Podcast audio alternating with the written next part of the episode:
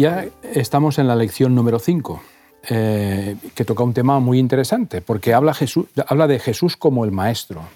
Y nosotros que nos hemos dedicado a ese tema, pues hablar de maestros siempre nos gusta y sobre todo hablar de Jesús como maestro.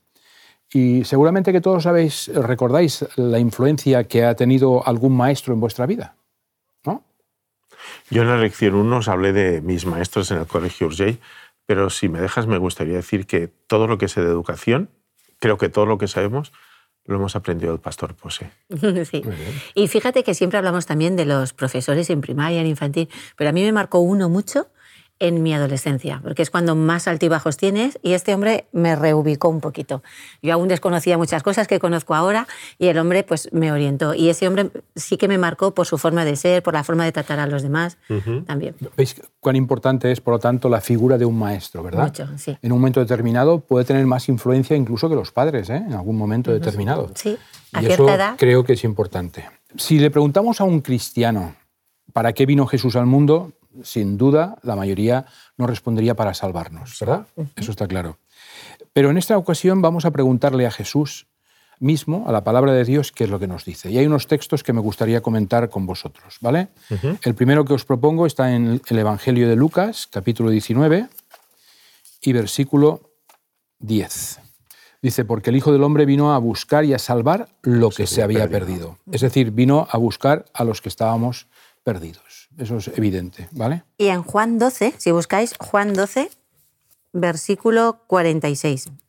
Yo la luz he venido al mundo para que todo aquel crea en mí no permanezca en tinieblas. ¿eh? Para ayudarnos un poquito a, a darnos esa luz, es- es Iluminarnos. iluminarnos y, y orientarnos. Muy bien. Ya que estamos en el Evangelio de Juan, capítulo 1, versículo 12. Dice, pero a todos los que lo recibieron, a los que creyeron en su nombre, les dio el derecho de ser hijos de Dios. Es increíble. Esto me parece que lo El leeremos. derecho, muy- ¿eh? como si fuera Derecho. nuestro derecho. A veces es como, qué privilegio. La tristeza es que el pecado abrió una inmensa e infranqueable separación entre nosotros y nuestro Padre Celestial. Así que Jesús tuvo que venir a restaurar, ¿eh? restaurar esos vínculos y recuperar eh, esa relación que se había perdido. Como hemos comentado en lecciones anteriores, a lo largo de la historia fuimos como poniéndole una máscara que ocultaba el verdadero rostro de Dios. Dios. Y Jesús en Juan 17 dice, he venido para manifestar tu nombre a los hombres que tú me diste. Es decir, viene para revelar el verdadero carácter de Dios, porque en la mentalidad semítica pues el nombre se correspondía o con la misión o con el carácter que tenía. Si te digo la verdad, cada vez soy más consciente de eso que acabas de decir, la necesidad de, de conocer mejor a- Dios, al Padre. Al final me había acostumbrado a, a interpretarlo de otra manera, pero mm, cada vez comprendo mejor que Jesús vino a, a- a mostrar el carácter del Padre. Es que hay muchas veces que no mostramos el, el carácter, el cristianismo estoy hablando en general, el carácter del Padre, el amor y todo, a veces lo ponemos de una forma que no es atractiva. Yo a veces he hablado con algunos alumnos de otras culturas que me han com- comentado y me han dicho, en mi cultura yo no hubiera conocido a este Dios que he conocido aquí. Puede ser mejor en unas veces y a veces es peor lo que conocen aquí. Pero es verdad que a veces, es- yo digo, Dios es el mismo en todos los sitios. Entonces, ¿qué forma a veces de distorsionar? Y, y- y tantos años ya de pecado, se había distorsionado muchísimo. Jesús tiene que venir y poner finalmente toda la imagen del Padre abiertamente y demostrarla constantemente. Yo, esta sección, en relación a lo que estabais diciendo, digo, si queremos conocer a Dios, contemplemos a Jesús. Le he puesto un subtítulo, ¿no? Porque en realidad solo Jesús conoce a Dios porque solo Jesús es Dios al mismo tiempo. De modo que si nosotros queremos, en el sentido más estricto, si queremos saber cómo es Dios, pues miremos cómo Jesús amaba, cómo Jesús se relacionaba y cómo Jesús actuaba. Y eh, bueno, podríamos leer en Hebreos, por ejemplo, Joan, no sé, Hebreos 1 del 1 al 3. A, a- a mí me encanta este pasaje que has elegido de Hebreos, porque es muy, muy interesante. Hebreos 1, del 1 al 3. Hace mucho tiempo, mucho tiempo, los profetas comunicaron el mensaje de Dios a nuestros antepasados. Lo hicieron muchas veces y de muchas maneras, pero ahora, en esos últimos tiempos, nos lo ha comunicado por medio de su Hijo. Queda bien clara esa idea, porque por medio de él Dios creó el universo y lo hizo dueño de todas las cosas. ¿eh? El Hijo de Dios nos muestra el poder y la grandeza de su Padre. El Hijo de Dios dice es igual ¿eh? En todo a su Padre y con su gran poder hace que el universo siga existiendo. Y el Hijo de Dios logró que Dios nos perdonara nuestros pecados y después subió al cielo para sentarse a la derecha del trono de su Padre. Es magnífica esto de aquí. Describe como no solamente que nos revela su carácter, sino que restablece aquella comunicación que el pecado había roto. Nos muestra que Dios es un Dios bueno, solo bueno y siempre bueno, y además un Dios que elige hacerse humano, pero humano de verdad, con todas las consecuencias y riesgos que yo le supuso. Por, eso a mí me llama mucho la atención lo que dice el Espíritu Profecía, que dice, nunca entenderemos el riesgo que Dios corrió eh, con la encarnación. ¿eh? Eh, totalmente, porque ese riesgo muchas veces es, él no sabe, puede decir, es, es, consciente de todo y sabemos lo que iba a pasar, pero podríamos haber errado, o sea, se arriesgó muchísimo. Porque no fue una obra de teatro, se encarnó de verdad. Claro. Y Jesús podía pecar de verdad. Y se sintió separado del Padre y podía haber pecado. Y ni el mismo Dios había experimentado nunca la sensación de morir. Es que es, es increíble. ¿eh? Toda la eternidad nos pasaremos estudiando esto. Bueno, a mí me llama la atención que un Dios omnipresente e infinito, que todo el universo no lo puede contener, quiere morar entre nosotros, en una tienda de campaña, en un edificio de ladrillos, en una iglesia desubicada o en un corazón endurecido como el nuestro. Un Dios inmensurable que se ocupa de los pequeños detalles para que nosotros seamos felices. Un Dios que a través de Jesús, en la persona de Jesús, ilumina nuestra vida. La, verdad es que es impactante esto, porque además el, maestro tenía o tiene un gran espíritu de reconciliación. ¿vale? Vamos a, leerlo con calma. En Segunda de Corintios, Segunda de Corintios, el capítulo 5, el versículo 18, solamente. Capítulo 5, 18. Dice, y todo esto proviene de Dios, quien nos reconcilió, dice mi versión. No sé si la vuestra dice lo mismo, ¿no? Nos reconcilió consigo por medio de Cristo y nos dio el ministerio de reconciliación. ¿vale? Es decir, cuando escuchamos eso, cuando escuchamos eso, eh, la, idea, la idea que nos viene a la mente es, eh, bueno, las relaciones rotas entre las personas, hay una reconciliación. ¿vale? Eh, em, alguna vez he intentado explicar esto a los alumnos y les ponía un ejemplo. Yo durante mi juventud vivía en un pueblo que tenía una estación de ferrocarril muy importante. Llegaban muchos trenes de mercancías, entonces allí había mucho, mucho tráfico. Estaba la aduana, además. Una aduana. Y también de pasajeros, porque pasaban de, un, de, una población a la otra, pasaban, en este caso pasaban de una nación a otra, de España a Francia. Y eh, cuando llegaba allí el tren, aquellos trenes antiguos, evidentemente ya hace tiempo, había unas personas que iban recorriendo el andén con una, aceitera, iban mirando los rodamientos, sobre todo las ruedas, y ponían aceite para que aquello rodase bien. la suciedad, eh, el polvo que había, pues lógicamente eso dificultaba. Y entonces aquella gente lo que hacía era poner aceite para que eh, los rodamientos fueran bien. ¿no? Y nosotros creo que tenemos que hacer un poco esto, poner aceite en el engranaje. Qué importante es en un aula, por ejemplo, las relaciones entre compañeros o incluso entre los docentes. Poner aceite para que el engranaje funcione bien, a mí parece que es algo primordial que no debíamos mm, de perder.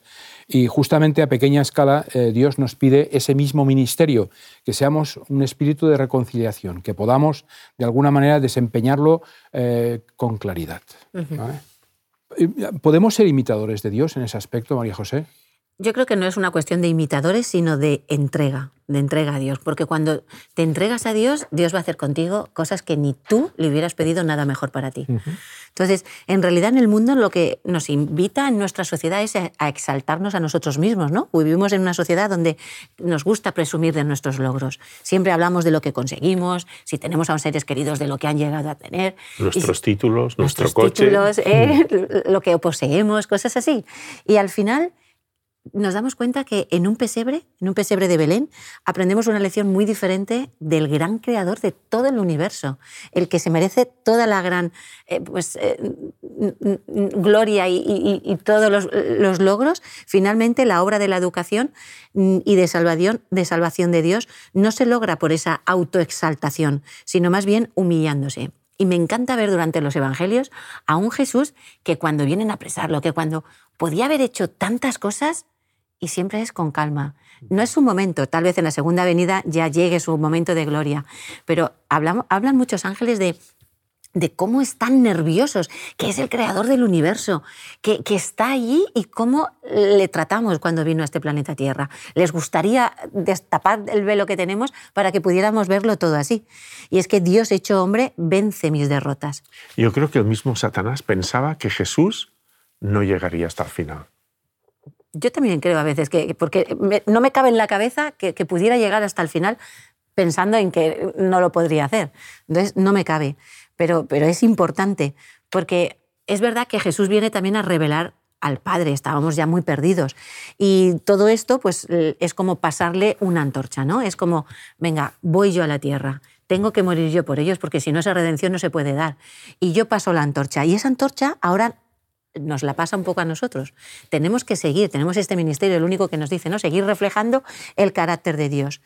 Y es que cumplen esa etapa en, en la carrera. ¿Pasa la antorcha? Claro que sí. Y proclama en Juan 20, 19, 21, lo, lo, leo así rápido, dice, como me envió el Padre, así también yo os envío. La palabra así aquí tiene un significado muy grande. Y es que le da un alto honor. Es igual que el Padre, así te la paso yo a ti, al Hijo. Entonces, Él ahora también nos ha pasado esa antorcha. Y es nuestra misión el hacer la labor como la hizo Jesús. Es verdad. Y hay muchos textos que, justamente definen lo que estás comentando. Eh, hemos leído hace un momentito, Jesús es la imagen expresa de Dios, hemos leído, ¿vale? Nosotros fuimos creados a imagen y semejanza de Dios, como utiliza eh, Génesis 1.26 y nosotros seremos restaurados justamente a, esta imagen de, Jesús si realmente nosotros queremos. El texto dice, porque los que antes conoció, también los predestinó, dice, para que fuesen hechos conforme a la imagen de su Hijo. En mi versión decía predestinados en amor. En amor. Sí, el matiz está muy bien. Bueno, Jesús es la luz del mundo y también nos pasa este testigo y pretende no que seamos luz, pero que en nuestra vida se refleje su luz. Su poder, su, visión de, las cosas que realmente tenemos. me conmueve, cuando decías que eligió el pesebre, me conmueve mucho el texto de Colosenses 2.9, porque dice que en él estaba la plenitud de toda la divinidad. Es decir, el texto es radical. En aquel pesebre o en aquella cruz desnudo estaba plenamente Dios. Bueno, yo no lo puedo entender. La verdad es que es difícil, Nos, revela el carácter este de, Dios realmente y la forma de, que tiene también de poder capacitar a su pueblo ¿vale? para continuar con esa misión. Así es que llevemos esta antorcha hasta el final para poder hacer y iluminar al mundo como Él espera. Jesús es la imagen ¿eh? de, Dios el Padre y a, través de Él nosotros podemos ver un poquito al Padre. Así es que el objeto de esta semana que hemos traído, mm. ¿vale? Tenemos aquí un objeto que me ha prestado una compañera, que es un espejo. ¿Vale? Un espejo donde nosotros podamos reflejar esa imagen de Dios. Cuando Dios crea al hombre lo hace a su imagen. Yo cuando me veo en un espejo, ¿qué imagen veo? Aparte de la física, ¿qué persona soy? ¿Cómo soy? ¿Qué, ¿Qué, cosas veo que te veo de cambiar? ¿Qué cosas debo de modelar? Y para eso tengo la imagen de Dios para estar siempre en modelo con Él. Cuando Jesús vino, la imagen de Dios ya estaba tan distorsionada que ¿qué nos dice esto de Elena de Guay? ¿Qué nos dice Elena de Guay un poco de la imagen? Mira, antes de esto, podría decir una cosa. Se me acaba de ocurrir ahora mismo. El, mira, el espejo de Blancanieves no era mágico de verdad, porque te decía cómo eras, pero no te podía cambiar. En cambio, cuando te miras en Jesús, este sí que es un espejo mágico, porque es capaz de transformarte. Buen paralelismo. claro que sí. En el libro de educación, eh, en la página 76, hay un, un párrafo que dice Cristo vino justamente a restaurar el conocimiento de Dios. ¿De acuerdo? El conocimiento es importante eso, la imagen, la forma de ser, el carácter. Vino a poner a un lado la enseñanza falsa mediante la cual los que decían conocer a Dios lo habían desfigurado. Eso es muy bonito. Vino a manifestar la naturaleza de su ley, a revelar en su carácter la belleza de, la santidad. Y eso me parece un texto mm, que da en el clavo en lo que estamos comentando ahora. Si queremos que la educación adventista tenga éxito, tenemos que mirarnos, mirarnos en el espejo y respondernos, ¿vale? Responder un poquito de qué es lo que vemos y tenemos que intentar ver a alguien que se esfuerza en intentar ser como, como Jesús. Si yo quiero imitar al maestro, lo primero que tengo que hacer es entregarme. Siempre vamos a estar como Pablo, ¿no? luchando de lo que quiero hacer no hago, luego lo que no quiero hacer eso sí que es lo que hago, pero yo tengo que esforzarme y entregarme. Y cuando yo me dejo en sus manos... Nuestro esfuerzo solo este es la entrega. Totalmente. El esfuerzo es la entrega, de decirle, mira, cógeme con todos mis defectos, con todo lo que yo pueda hacer y ayúdame a poder seguir reflejando esa imagen de Dios a los que me rodean. Hace unas semanas, en una clase de escuela sabática, estaba yo presente y uno de los hermanos contó una experiencia que tuvo con respecto al espíritu de reconciliación, que es lo que estamos comentando. Él decía que tenía una relación un poco rara con, tres personas y, quería resolver el problema, ¿eh? el problema humano que existía en esta relación. Así que empezó a pensar, bueno, y finalmente tuvo que coger el coche y se fue a Valencia. En el coche salía de su casa, se fue a Valencia. Y dice que durante el trayecto mm, empezó a pensar sobre estas ideas. Y pensó, se inhibió un poco de lo que estaba alrededor, no tuvo ningún accidente, gracias a Dios, pero iba pensando en esa idea que el, Señor sin duda le habría sugerido. Estaban cenando, un día cenando, los cuatro, los tres amigos en cuestión y él. Y dice que una cena tan agradable, una cena tan maravillosa, porque había el espíritu de reconciliación, quería mm, eh, conseguir estar con ellos. Y dice, muy curioso, que a partir de aquel día el tratamiento que tuvo con estas personas fue diferente. Y hasta el punto de que hoy en día se llevan de forma maravillosa, lo cual es muy agradable. Y él lo decía como un testimonio que había vivido y que era muy real. Eh, muy curioso. El espíritu de reconciliación. Tú decías hace un momentito pasar la antorcha, ¿verdad? Pasar la antorcha. Eh, pasar la antorcha es una expresión idiomática eh, que nos recuerda a los corredores griegos. Cuando, pasar el testigo, ¿no? El testigo cuando pasaban la antorcha.